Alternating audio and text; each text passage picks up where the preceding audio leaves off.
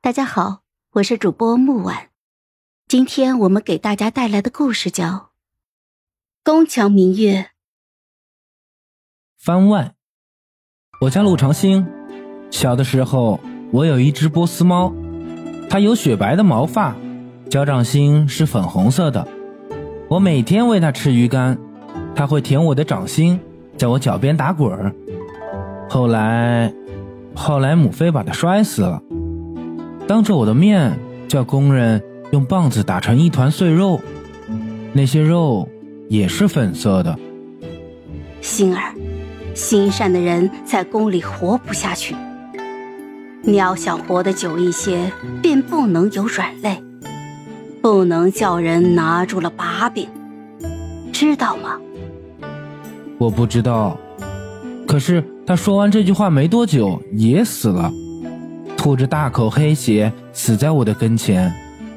亲近我的大太监和大宫女死的死，散的散。我一个人孤独的活着。宫里的生活像地狱，新进来的宫女晴月姐姐是地狱里唯一的光，我不能让她离开我。许晴月的武艺很好，她处处护着我。我们两个被关在地窖的时候。他把我抱在怀里，小声安慰我，还咬破自己的手腕，让我喝他的血。我只是把唇凑过去，轻轻吻他的伤口。姐姐，我此生必不负你。我也想护着他，我要勇敢一点。我把自己全副武装，隐藏起了所有的情绪，努力去做一切最难的事情。渐渐的，大家开始尊敬我，害怕我。我终于当上了皇帝，世上再没有人可以欺负我了。可是我错了，朝堂上的刀光剑影，后宫里的明枪暗箭，一点都没有少。我并没有足够的力量自保，也护不住我的姐姐。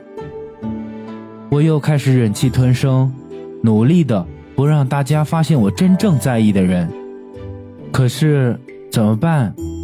许晴月好像越来越不开心，她明明站在我旁边，我却觉得她离我好远。也许是我做错了，没有人教过我怎么爱一个人，但她是许晴月，是以命护着我的姐姐，她会原谅我吧？她不会，我失去她了。番外二，皇上。谢妃娘娘诞下皇长子，朝臣们都请立娘娘为后。朕已经有皇后了。皇上，这，滚出去！我要让朕说第二遍。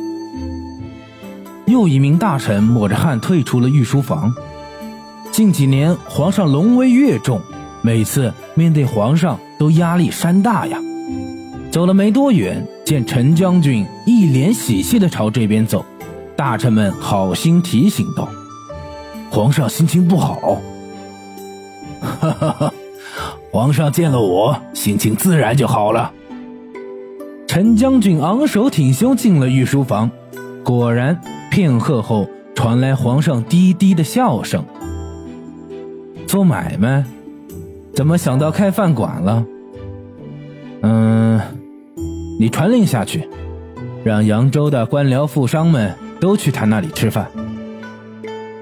哎，等等，做的隐蔽些，别叫他发现了。好了，本集故事就说到这儿。有什么想对我们说的，欢迎在下方留言。